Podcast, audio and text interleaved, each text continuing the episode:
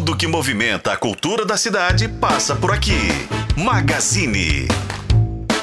Está no o Magazine, hora de falar de cultura, de entretenimento, de tudo mais, hora de falar de teatro e, claro, não poderia estar aqui no Magazine sem a presença dela, minha companheira aqui de entrevistas culturais e teatrais, Laura Maria, boa tarde. Boa tarde, Nelly, é um prazer novamente estar aqui. Como você já sabe, os nossos ouvintes também, falar de teatro é sempre bom.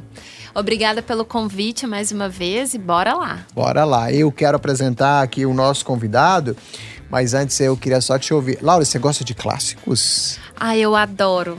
Os clássicos são clássicos. Clássicos tem, são chamados de clássicos por isso, né? Porque realmente lugar, tem né? seu lugar, né? Assim, é bom a gente ler coisas contemporâneas, mas nada como abrir um livro clássico e você ver se pra, pra, você se sente muito admirado, né? É. Toda vez que eu leio um clássico, eu falo como que pode ter uma pessoa ter tido essa capacidade de ter escrito isso. Lá é, atrás, sei lá, lá quando, né? atrás, né? é, que, por, que coisa linda, assim. Eu adoro. Você também gosta, né? Eu gosto bastante, principalmente no teatro. Adoro clássicos no teatro, viu? E hoje a gente vai falar de um clássico, um, um clássico do universo infantil, mas não só, porque eu acho que é uma história que é né, para todas as idades, para todos os públicos é sobre as aventuras de Don Quixote que a gente está falando, espetáculo que está, inclusive, na programação da campanha de popularização do teatro e da dança de Belo Horizonte. Quem vem contar pra gente é o ator que está no elenco, Lucas Kiara Dia. Boa tarde, Lucas. Boa tarde, boa tarde, Nélio. Boa tarde, Laura. Boa tarde, os ouvintes também da rádio.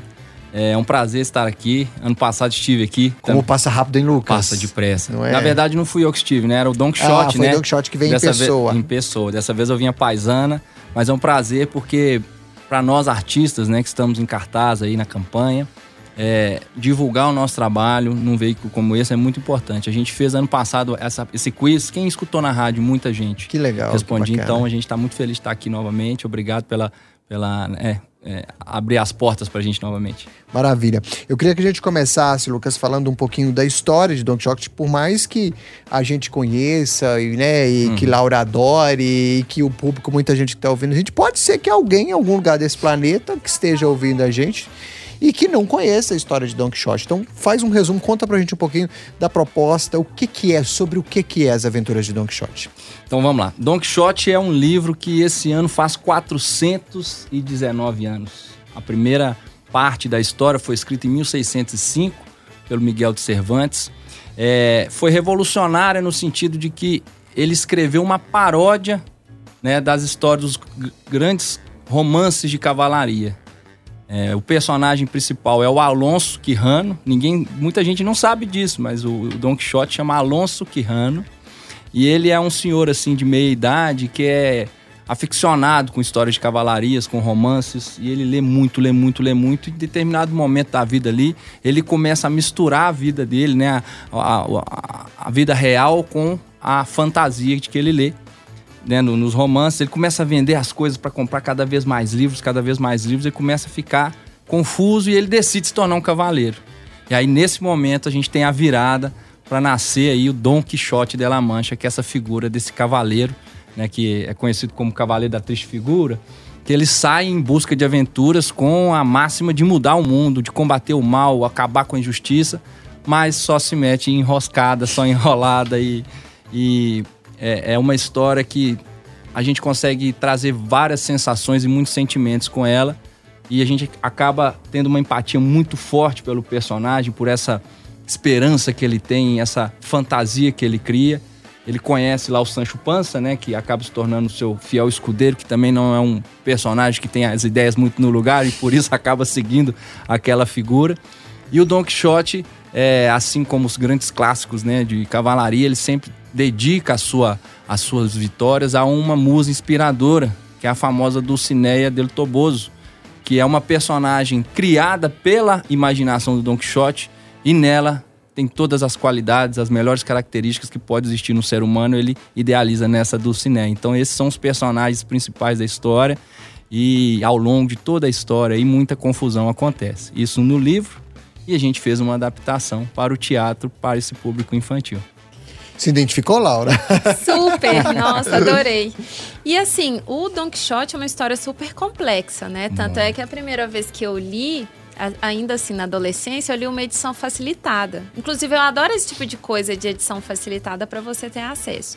Mas aí depois, mais tarde, quando eu fui ler o clássico, eu falei, gente, como é complexo isso daqui.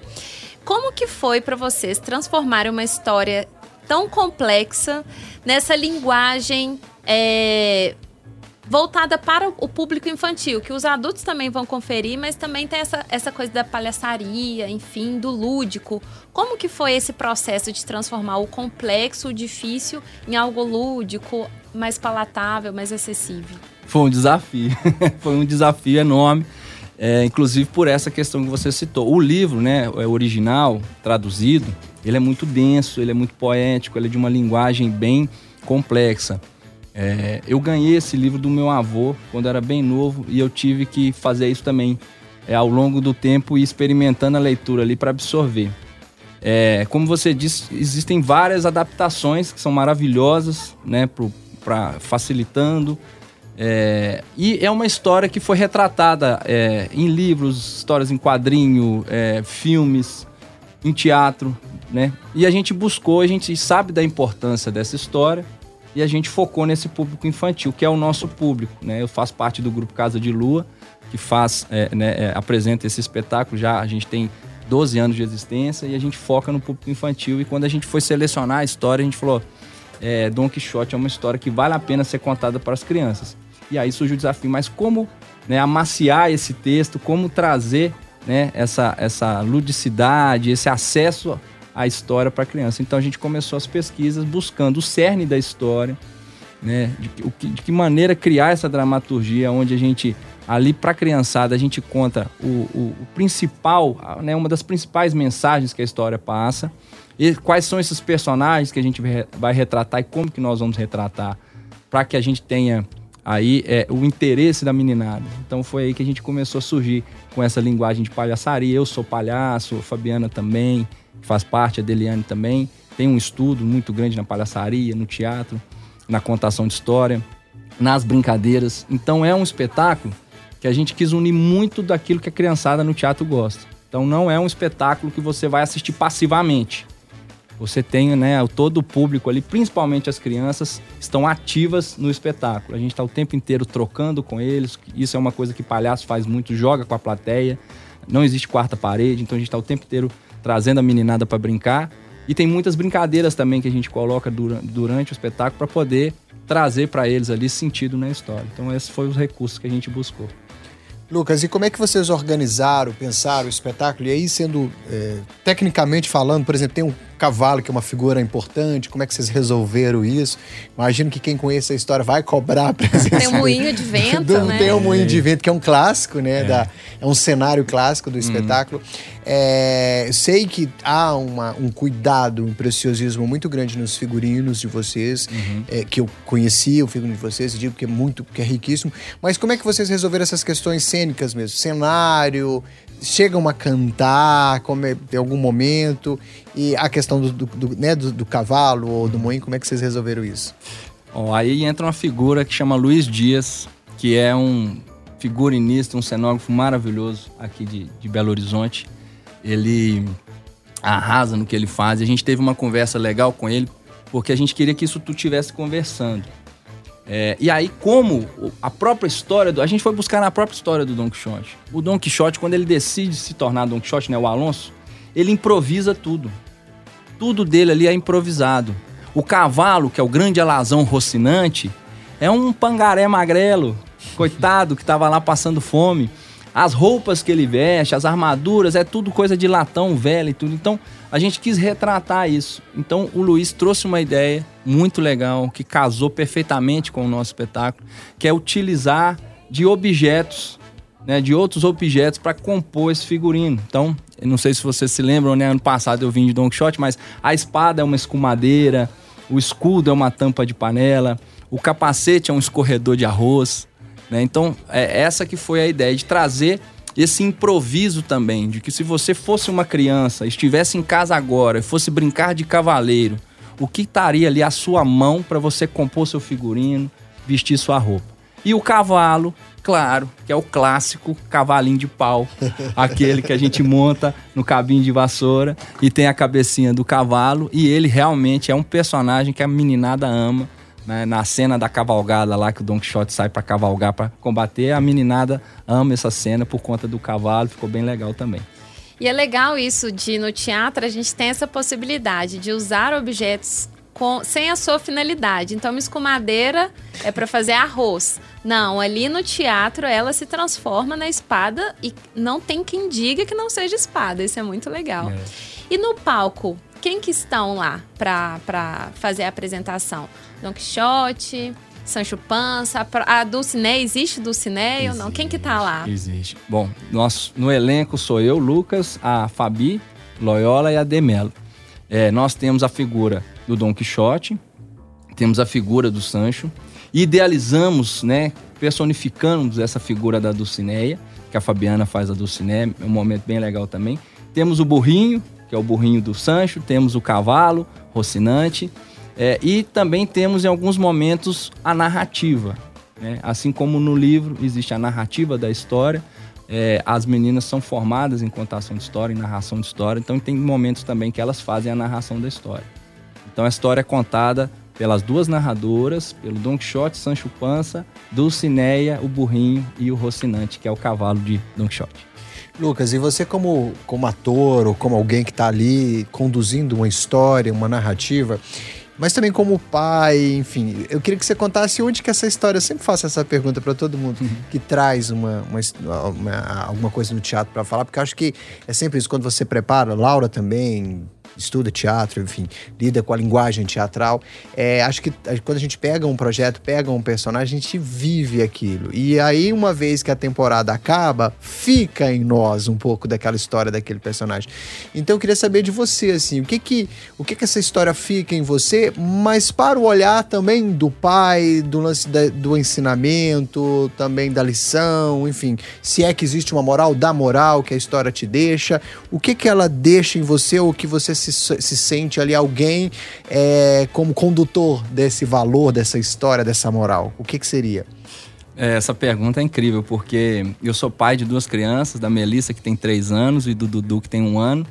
A Melissa é a fã número um do Don Quixote, do espetáculo nosso. A gente faz vários outros espetáculos. Quando pergunta para ela qual que você mais gosta, é o Don Quixote. E o Don Quixote fica comigo o ano inteiro. Ele, ele não vai embora. Então, vários momentos assim, em casa, é, que eu tenho que criar uma situação ali com a minha filha, às vezes para convencer a tomar um banho ou comer o prato todo, o Don Quixote vem. É, e eu acho que é uma coisa assim que, que me traz muito forte, um carinho grande por esse personagem, é porque ele fantasia. Ele fantasia. Ele é taxado de louco porque ele fantasia tudo. A gente, quando é criança, a gente fantasia, a gente tem essa liberdade de fantasiar. A partir do momento que a gente vai ficando adulto, a gente vai matando essas fantasias, essas, essas imaginações que a gente tem. E o Don Quixote não. Então, com essa essa pegada do Don Quixote, eu fantasio muito com a minha filha lá, com meu filho, brinco muito, crio, faço a voz que eles adoram quando eu faço o Don Quixote lá. E é um espetáculo, né, que a gente tem um carinho muito grande. Então, além de todo esse cuidado técnico, né, por trás de, de da, dra, da, dramaturgia, da música, das brincadeiras, é, é, do figurino, a gente tem uma paixão por fazer. A gente se diverte muito fazendo. Então o público pega isso também. É, então eu acho que quando eles veem que a gente está se divertindo, eles também se divertem em ver a gente fazendo. A gente adora fazer o espetáculo. A gente começa, às vezes, eu ligo pra, pra Deliane, né? Que eu sou casado com a Fabi, com a Dulcine. Don Quixote é casado com a Dulcine, mas a gente, eu, eu vou mandar. Conseguiu o objetivo dele. Realizou o sonho. Já, então aí a nossa filha tem em casa a Dulcine e o Don Quixote. É. É, eu que sou o compositor das músicas, então às vezes eu pego o violão e toco as músicas lá, minha filha, brinca de, dela ser o Sancho. Mas às vezes eu ligo pra, pra, pra Deliane e faço a voz do Sancho. Ah, de logo, Sancho, nós temos que ensaiar, está chegando aí o, a campanha. Então o tempo inteiro eu fico trazendo essas brincadeiras. A minha filha, quando ouve, ela adora. Então o, o Don Quixote, ele não me abandona, ele fica comigo o ano inteiro. Claro que ele vem muito mais forte nessa época de temporada, quando a gente está apresentando. E é, e é muito gostoso fazer. Muito bom. Deixa pra gente aí então a, a data, teatro, tudo mais, onde vocês estão, pra gente já, quem tá ouvindo, a gente já se programar aí pra levar a criançada, ou se não ir também, porque como falei, não precisa ser criança, Não. né, pra curtir Don Quixote. Posso até dar um, só contar uma, uma, uma- uma curiosidade. Por ano favor. passado a gente fez a primeira vez na campanha. O espetáculo existe desde do- 2015, mas a primeira vez que a gente fez campanha foi ano passado e foi incrível. Foi incrível porque a gente teve um público muito bacana, muito diversificado. E depois que a gente acabou a nossa temporada, a gente teve muito contato de diretoras que tinham ido com o filho, com o sobrinho para assistir. E falou assim, a gente quer fazer para a escola, a gente quer fazer para o nosso centro comunitário. Então, depois da, da, da campanha, a gente acabou tendo várias vendas do espetáculo particulares por conta disso. Dessa, um pessoal mais velho. Nem sempre a gente apresenta. A gente já fez apresentações para um, um grupo só de pessoas mais velhas, idosos e tudo mais, e o pessoal se amarra, porque a gente está sempre fazendo e para brincar não tem idade. A gente está em cartaz no Teatro Francisco Nunes, e isso é legal falar, porque lá é um passeio triplo, Laura. É. Você vai no Vai no parque, parque. Municipal, que é uma coisa maravilhosa, tá cada vez melhor aquele parque. Você vai no Teatro Francisco Nunes, que é um patrimônio cultural, tá sob uma gestão espetacular, tá sendo muito bem cuidado, então tá um teatro lindo e você ainda assiste o espetáculo.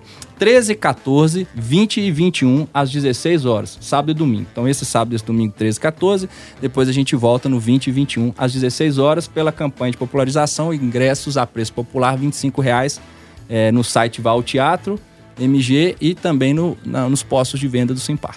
Boa. Então o programa começa ali na feira hippie, Ih. vai pro parque e finaliza no teatro. Delícia, né? Não é? Isso no Maravilhoso. domingo, no Isso domingo. no domingo, Vai mas domingo. no sábado Sabadão também. também tem. Tem também, tem que aproveitar. Queria só deixar um, um- um lembrete também, Lucas, pro pessoal não deixar para comprar ingresso na, na portaria, por mais que seja melhor para a produção, porque você vai pagar mais caro, É. né? Mas a produção não necessariamente quer isso para você, porque às vezes chega na portaria, a gente vê muito isso, e quer comprar na portaria o preço da campanha. Isso não é possível, você só consegue consegue pelo aplicativo e pelos postos de venda do Simpark, né? Então, não deixa para comprar na bilheteria, porque lá não é o preço da promoção 25 reais, que é o preço da campanha. É? Exatamente. e nem Isso é deixar para a última hora também, não, porque o preço muda também. É. né? Então tem que comprar antes aí, gente, para pagar mais barato, aproveitar, Aproveitar. que a campanha de popularização é para isso, popularizar o valor do ingresso. Porque lá na hora a inteira é 60 e a meia é 30. É isso aí. Todo mundo convidado, então?